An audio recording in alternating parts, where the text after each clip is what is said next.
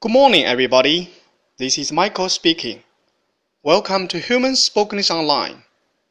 各位早安，我是 Michael 老师，欢迎来到乐成红线上口语团 A 组，Day Forty-Eight.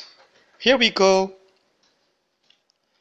一天，小新正在家里看电视，这时有人“梆梆梆”的敲门。